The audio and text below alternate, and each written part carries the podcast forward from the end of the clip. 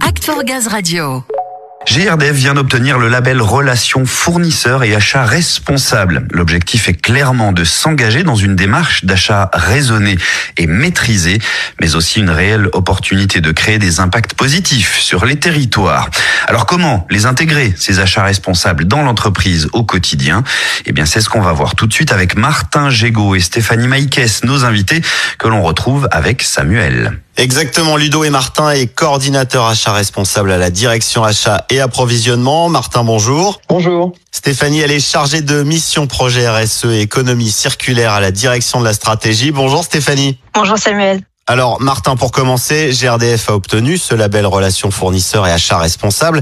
Clairement, qu'est-ce qu'il implique ce label? Est-ce que vous pouvez nous le présenter? Bien sûr, le label, c'est le véhicule des achats responsables. C'est ce qui va nous permettre de nous aligner sur le respect des intérêts avec nos fournisseurs, sur l'intégration de la RSE au sein du processus achat.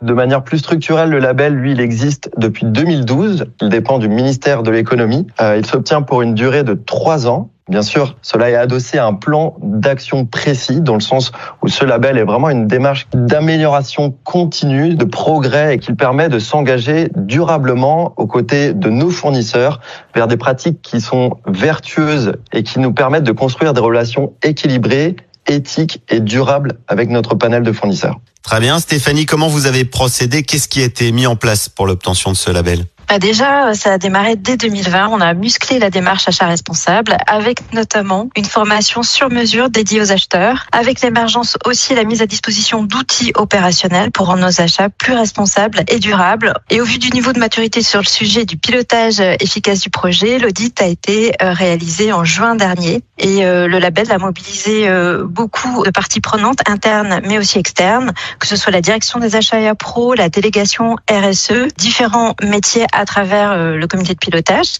et même les fournisseurs qui ont été interviewés afin de finalement contrôler euh, nos déclarations. D'accord. Et depuis, on en est où, Martin Concrètement, vous avez senti ou vous avez eu des remontées sur des changements, des modifications positives dans la façon de travailler en fonction de ce label?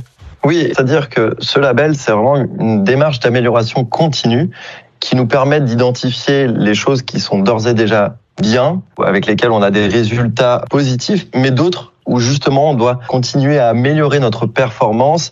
Et finalement ça a permis de re-questionner notre processus achat, de définir voilà comment à chaque étape de ce processus on peut essayer d'intégrer ces notions du développement durable allant de l'expression du besoin, de la recherche des fournisseurs, du dossier de consultation, de la contractualisation, etc vraiment pouvoir intégrer ces dimensions environnementales et sociales pour pouvoir justement être en phase avec les objectifs de GRDF, mais aussi avec les enjeux euh, plus structurels liés à l'environnement et au social.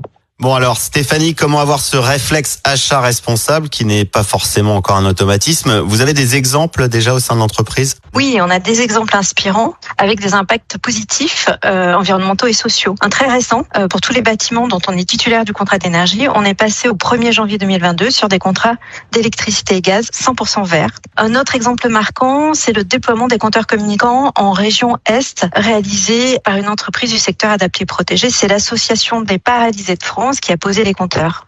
Très bien, des exemples parlants. Martin, vous auriez un conseil peut-être à donner aux collaborateurs qui nous écoutent pour acheter plus responsable? Alors, en termes de réflexe, c'est dans un premier temps, lorsque vous ferez face à un acte d'achat dans le futur, vous posez quatre questions que je surnomme de par l'acronyme P2QC. P, pourquoi j'achète? Est-ce que j'ai vraiment besoin d'acheter le besoin identifié ou est-ce que je peux essayer de le rechallenger? Dans un second temps, qu'est-ce que j'achète? Est-ce que il y a des matériaux polluants, une empreinte carbone impactante? Est-ce que je peux faire appel à de l'éco-conception?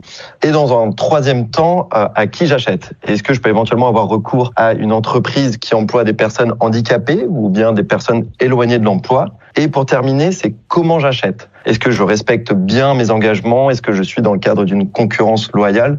Donc vraiment, ces quatre questions pourquoi, quoi, qui et comment. Bah, parfait, très bon truc mémotechnique pour guider les collaborateurs dans leurs achats, les aider à se poser les bonnes questions pour être pleinement dans l'achat responsable.